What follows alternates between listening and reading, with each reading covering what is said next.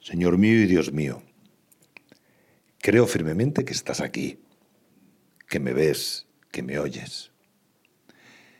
Te adoro con profunda reverencia. Te pido perdón de mis pecados y gracia para hacer con fruto este rato de oración. Madre mía Inmaculada, San José, mi Padre y Señor, Ángel de mi guarda, interceded por mí. Durante las siete semanas del tiempo de Pascua, un tiempo que empezó el domingo de resurrección y que durará hasta Pentecostés, la venida del Espíritu Santo. Pues durante este tiempo en el que, en el que ahora estamos, vamos recorriendo todo el libro de los Hechos de los Apóstoles cada día en la primera lectura de la Santa Misa. Los hechos de los apóstoles nos cuentan historias maravillosas, grandes aventuras. Nos cuentan la historia de la iglesia primitiva, las aventuras, la predicación, las dificultades de los apóstoles y de los primeros discípulos. Nos cuentan, nos cuenta cómo aquellos primeros cristianos estaban unidos estaban muy unidos y tenían un solo corazón y una sola alma. Nos cuenta cómo se cuidaban, cómo se cuidaban entre ellos, cómo rezaban juntos por las necesidades de todos. También es muy bonito descubrir el gran sentido de misión que tenían. Cuando empieza la primera persecución, Muchos de aquellos cristianos, si podían, huían de Jerusalén a otras ciudades para salvar la vida. Pero allí donde llegaban, enseguida, con naturalidad, con su vida, con su amistad, contagiaban la fe a cuantos trataban. Y así, aquella primera iglesia crecía y crecía, por contagio. También en los Hechos de los Apóstoles queda manifiesto la acción del Espíritu Santo, la fuerza del Espíritu Santo, la acción de la gracia en las almas, el sentido sobrenatural con el que aquellos vivían. Tener sentido sobrenatural es ver las cosas como las ve Dios, es decir, como realmente son, bueno, y aquellos cristianos pues eran eso, eran valientes, audaces y también tenían sus dificultades, sus miserias, sus debilidades y muchas más cosas. Y todo eso, pues, bueno, pues era, era como la vida, la vida ordinaria, la vida cotidiana de aquellos. Pero aquel tiempo, aquel tiempo de la primitiva iglesia, no, no ha sido una época dorada que, bueno, pues que miramos con nostalgia, un tiempo que ya pasó. No, no, no, no, no, no. Pentecostés, la acción del Espíritu Santo, Pentecostés es actual. Todo eso también está ocurre hoy, tiene que ocurrir hoy, en nuestro mundo, en en mi vida. La gracia, con toda su fuerza, sigue actuando la gracia con toda su fuerza es actual. Y Dios cuenta con nosotros. Como contó con aquellos hace muchos siglos y como contó con otros a lo largo de toda la historia. Bueno, pues Dios cuenta con nosotros para cambiar el mundo que nos toca vivir. Este que está como está.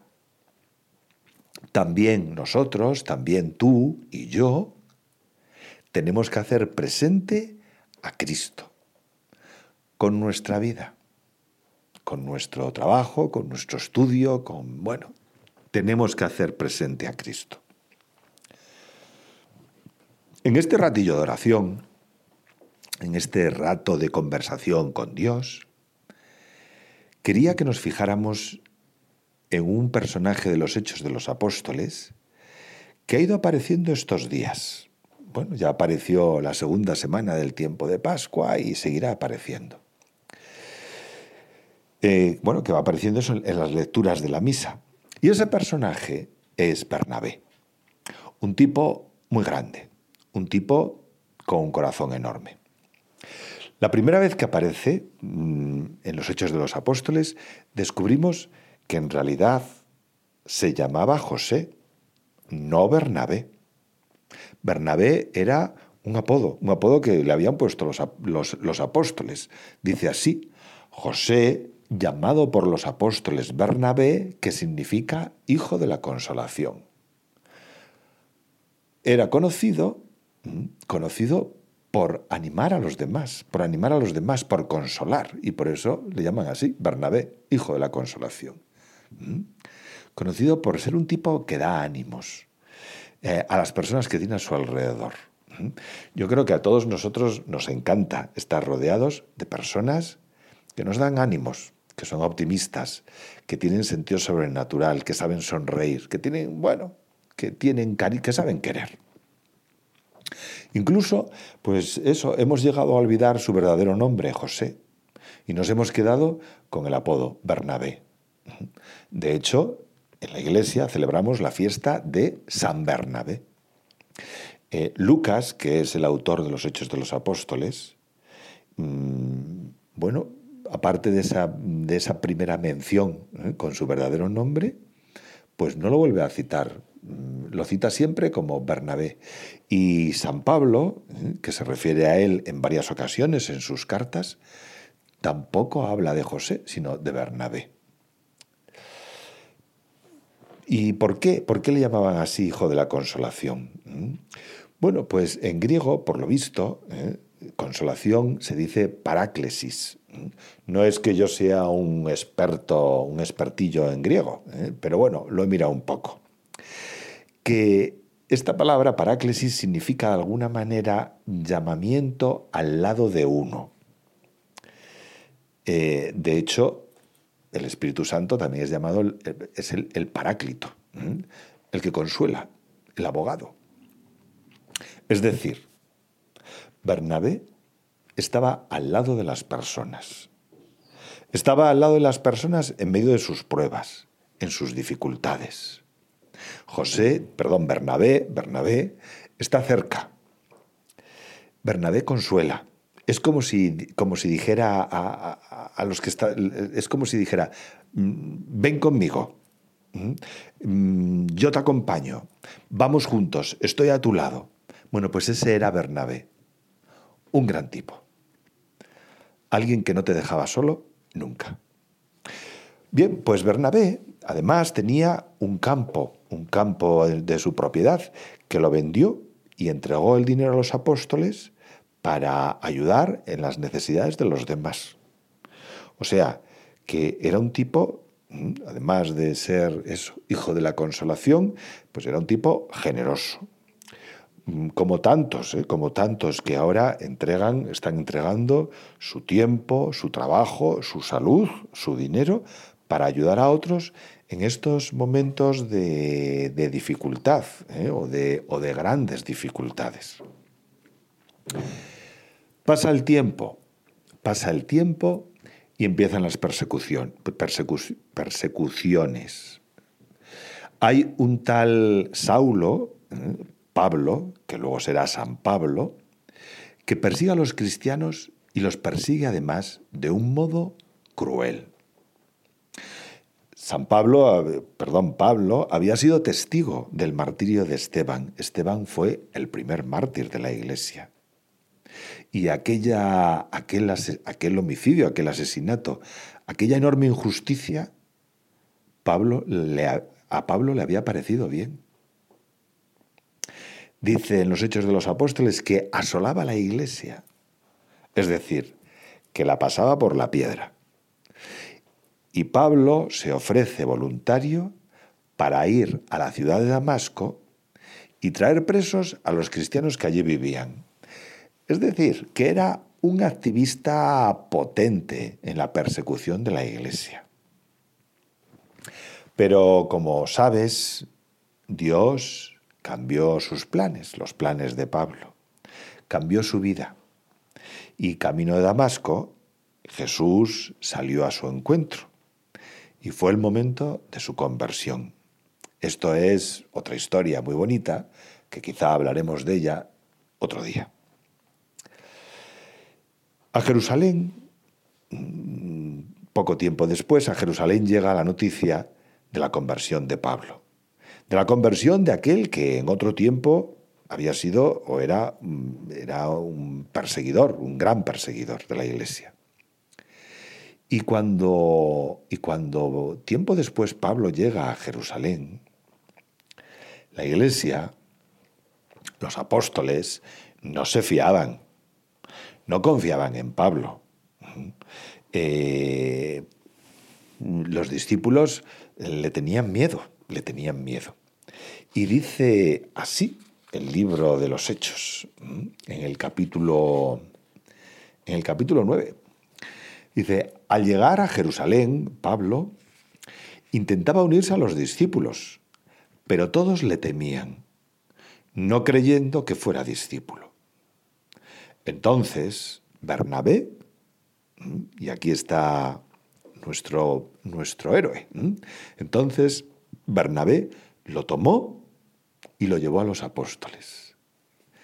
Bernabé, que, bueno, pues que sale, que sí se fía, o que va en busca de Pablo y, habla con él y le escucha y bueno, y acaba, llevando, acaba llevándole a, los apóstoles. Y les contó, y les contó cómo en el camino había visto al Señor.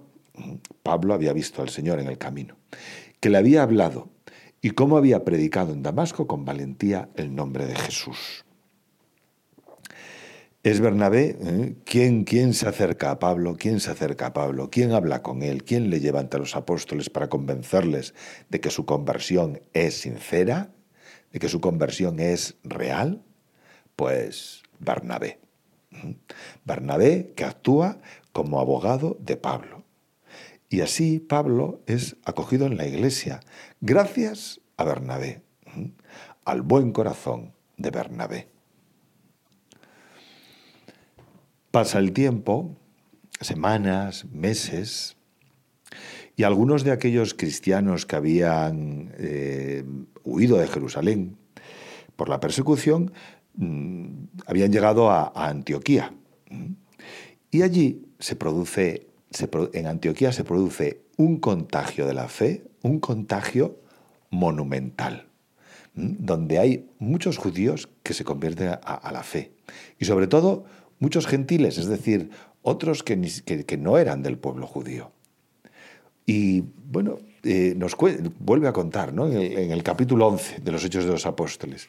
Dice, la noticia, de este suceso, este suceso es el contagio monumental de Antioquía, la noticia de este suceso llegó a oídos de la iglesia de Jerusalén y enviaron a Bernabé a Antioquía.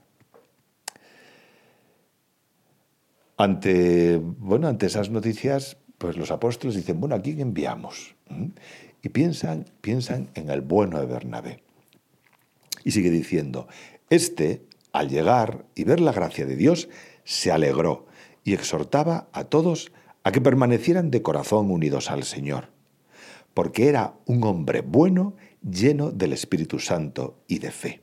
Y una numerosa muchedumbre se unió al Señor. ¿Has visto qué, descripción o qué definición tan bonita, eh? breve, pero muy bonita, definición de quién era Bernabé? Porque era un hombre bueno, lleno del Espíritu Santo y de fe.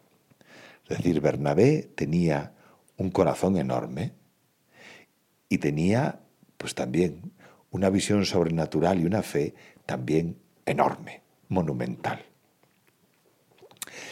Y mientras está allí Bernabé en Antioquía, ¿eh? lleno de alegría por tantas conversiones, por tanta gente que va conociendo, tantas almas que conocen a Jesús, pues mientras está allí, con tanto trabajo que hay que hacer, con tanta labor, eh, se acuerda de su amigo Pablo. Se acuerda de aquella pasión que ponía Pablo en perseguir a la iglesia y quizá Bernabé pensaría, oye, ¿y Pablo no podría poner esta misma pasión para predicar el Evangelio? Y sigue diciendo este, el, libro de los Hechos de los Apóstoles. Luego, Bernabé, luego se fue a Tarso en busca de Saulo, en busca de Pablo. Pablo era de un pueblo que se llamaba Tarso y, y va allí a buscarle. Y tras encontrarle, lo llevó a Antioquía. Estuvieron un año entero en aquella iglesia e instruyeron a una muchedumbre numerosa, de manera que en Antioquía fue donde por primera vez los discípulos fueron llamados cristianos. Es allí. Es allí donde, bueno, pues efectivamente aquellos, todos aquellos discípulos por la primera vez que se llaman, por primera vez se llaman cristianos. Y ahí está Barnabé con su amigo Pablo predicando a diestro y siniestro. Y al fin y al cabo, pues es, es Bernabé quien saca a Pablo de su pueblo. Es Bernabé quien le quita la boina de Tarso. Es Bernabé quien mm, abre unos grandes horizontes a, Pablo. Si, si, no hubiera sido por Bernabé, toda la, la fuerza de San Pablo se habría quedado, pues eso, en Tarso. ¿eh? en un pequeño, bueno, no sé si pequeño pueblo o gran pueblo, pero se habría quedado toda aquella fuerza de Pablo, se habría quedado encerrada en Tarso. Pasa el tiempo. Pablo y Bernabé son elegidos y enviados a recorrer el mundo para que a muchos llegue la palabra de Dios, para que muchas almas conozcan a Cristo. Y así, de esta manera, inician su primer viaje apostólico, recorriendo el Mediterráneo, yendo de puerto en, de puerto, en puerto, de ciudad en ciudad. Pero antes de empezar el viaje, Bernabé se acuerda de un pariente, de un primo suyo más joven. Ese primo se llama Juan Marcos. Algo sabemos de Juan Marcos. Sabemos mm, que en la casa de la madre de Juan Marcos, es decir, en su casa, en muchas ocasiones se habían refugiado los apóstoles y, un buen número de discípulos. Pues parece que no era la, casa de Juan Marcos, parece que no era una chabolilla. En fin, que el, tal Juan Marcos era mm, un niño bien, con una familia, con posibilidades.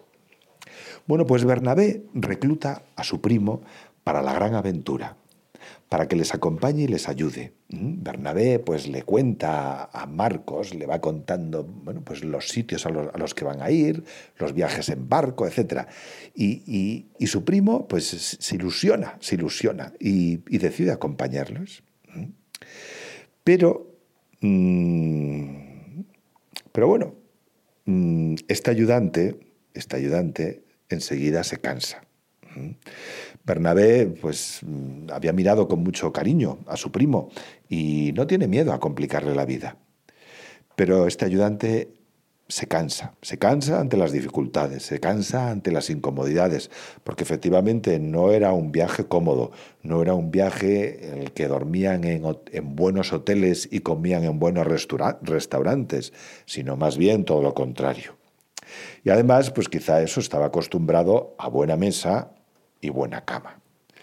El caso es que llega un momento en el que mm, Juan Marcos se despide de su primo y Pablo y se vuelve solo a Jerusalén, a casa de mamá. Ellos pues siguen su viaje, ya solos, Bernabé y Pablo, un viaje lleno de aventuras, un viaje maravilloso. Y bueno, pasa el tiempo y, vuelven, vuelven a Jerusalén. Y, cuentan, van contando a los apóstoles y a todos, pues sus aventuras y cómo mm, iba actuando el Espíritu Santo en las almas. Y bueno, y aquellos y todos aquellos que, que, les escuchan, mm, pues les escuchan con los ojos bien abiertos, ¿no? Con, bueno, pues con mucha alegría. ¿eh? Les escuchan y, dan gracias a Dios, llenos de alegría por tantas conversiones, por tantas maravillas. Unas semanas después ya se han recuperado, han descansado un poquito, han dormido bien, han comido bien. entonces Pablo, Pablo que es muy inquieto, Pablo le propone a Bernabé volver a los, a los mismos sitios donde habían estado en, ese, en su primer viaje. Bueno, pues hacer un segundo viaje para, bueno, para visitar, para confortar y animar a todos aquellos que se habían convertido, a todos aquellos que creían en Cristo. Es cierto que, bueno, digamos que eran como, como pequeños en la fe. Habían nacido la fe hace poco. Y San Pablo, y Pablo, bueno, pues no quiere, no quiere, no quiere abandonarlos a su suerte. ¿eh? Quiere ir otra vez a, estar con ellos, a asegurarlos en la fe. Bernabé, siempre entusiasta, pues acepta la propuesta, le parece fenomenal y le dice, Pablo, ¿cómo has tenido una idea tan buena, tan buena? Pero Bernabé se vuelve a acordar de su primo, de su primo pequeño, de Juan Marcos. Y le dice, oye, mira, que vamos a ir otra vez, vamos a repetir el viaje, vamos a hacer el viaje otra vez. Y bueno, y me gustaría que vinieras con nosotros. Juan Marcos me imagino que estaría avergonzado, humillado por su traición. Pero Bernabé habla con él, le anima, le dice que no se preocupe, que entiende perfectamente eh, pues que es, en fin, haya, les haya abandonado, que no estaba acostumbrado a una vida así, pero sobre todo le ilusiona, le llena ilusión y de fe con el nuevo viaje y, conquistar almas para Dios y le habla de recorrer el mundo y entonces Juan Marcos se llena de ilusión y dice, venga, voy contigo. Y Bernabé se presenta con su primo ante Pablo, quizá en el barco. Se presenta allí. Y Pablo Pablo se niega a llevar a alguien que les había abandonado en el primer viaje. Y le dice a Bernabé, mira, con tu primo, no. Con tu primo, nanay. Bernabé intenta convencer a, Pablo. Y le dice, oye, pero mira, que es que, que ha cambiado, que, es, mm, que se ha dado cuenta de su error, que, bueno, que está muy animado y que quiere acompañarnos y tal. Pero Pablo dice, no. Y discuten, discuten, discuten y acaban separándose. Pablo y Bernabé. Dos, dos grandes santos, San Pablo y San Bernabé. Se enfadan, discuten y se separan. Es increíble, ¿no? Es muy bonito también como muchas veces en la escritura se recogen, pues, pues eso, el mal carácter o los errores o las debilidades de los apóstoles, de, bueno, de tanta gente buena. De alguna manera es algo que nos da esperanza, nos anima, porque nos hace entender, nos hace entender que, mm, Señor, que mis, mis debilidades, que, mm, bueno, pues mis errores, mm, mis limitaciones, mm, no son un obstáculo para mi santidad. Y que yo puedo ser santo. Bueno, pues es algo que me llega, que los defectos de los santos, saber que tenían defectos y que se equivocaban, pues a mí también me llena de ánimo para seguir luchando. Bueno, el caso es que al final, pues efectivamente, Bernabé se va con Marcos a Chipre y Pablo se va con otro, pues ya por otro camino. Y ya, no y ya Bernabé no vuelve a salir en los hechos de los apóstoles, ya desaparece. ¿Y quién, y quién, es, quién, era este, quién era este Juan Marcos? Pues mira, parece ser que este Juan Marcos es el autor del segundo Evangelio, el Evangelio según San Marcos. Y este Marcos fue luego, acompañó acompañó a Pedro muchas veces en su predicación y fue un gran punto de apoyo para Pedro. Y además, eh, tiempo después, Pablo rectifica y menciona a Marcos en sus cartas como compañero, como colaborador, le menciona con un cariño extraordinario. Fíjate, al final,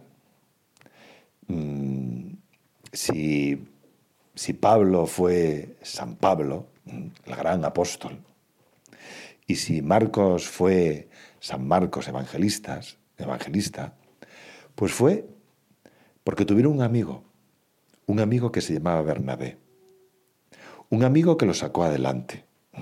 ¿Quién sacó adelante a estos dos gigantes de la primera iglesia, a Marcos y a Pablo? Bernabé. San Bernabé. San Bernabé que supo estar al lado. San Bernabé que supo ver más allá de las evidencias. Que supo ver las necesidades de las personas. Que supo ver el potencial enorme de Pablo, el potencial enorme de Marcos. Que supo ver sus dificultades ante las pruebas. Supo ver más allá de los errores de Marcos y supo ver más allá del pasado desastroso de Pablo. Estuvo al lado de las personas en sus pruebas, en sus dificultades. Pues piensa tú y pienso yo, si, si sabemos querer así a nuestros amigos, a nuestras amigas, si, bueno, podemos parecernos un poco a Bernabé, si sabemos, sabemos querer como él, como, como, como él quiso, si sabemos ser pacientes, si nos implicamos en ayudar de verdad, no nos conformamos simplemente con dar unas palmaditas, si sabemos ver el valor de las personas delante de Dios. Y viendo a Bernabé, pues entendemos cómo la amistad es apostolado. Y cómo si realmente queremos la felicidad de las almas, la felicidad de, nuestros amigos, lo que tenemos que hacer es acercarlos a la felicidad con mayúsculas, a Dios. Bueno, pues es una petición que de, este ratillo de oración que le hacemos al Señor y que se la hacemos también a la Virgen. ¿eh? Eh, que, que tú y yo nos parezcamos a Bernabé, que sepamos vivir la amistad, que sepamos querer de verdad. Y una segunda petición que también me parece muy importante. Y que yo siempre, Señor, que yo siempre tenga cerca de mí a algún Bernabé que me anime, que me consuele siempre que lo necesite, que crea en mí, que tenga paciencia, que sepa pasar por encima de mis errores, que se fíe de mí. Y que yo sepa dejarme ayudar, que sepa dejarme querer. Pues, madre mía, madre mía, que yo sepa querer tan a lo grande, con un corazón tan grande como el de Bernabé y como el de tantos santos a lo largo de la historia. Te doy gracias, Dios mío, por los buenos propósitos, afectos e inspiraciones que me has comunicado en esta meditación. Te pido ayuda para ponerlos por obra. Madre mía Inmaculada, San José, mi Padre y Señor, Ángel de mi guarda, interceded por mí.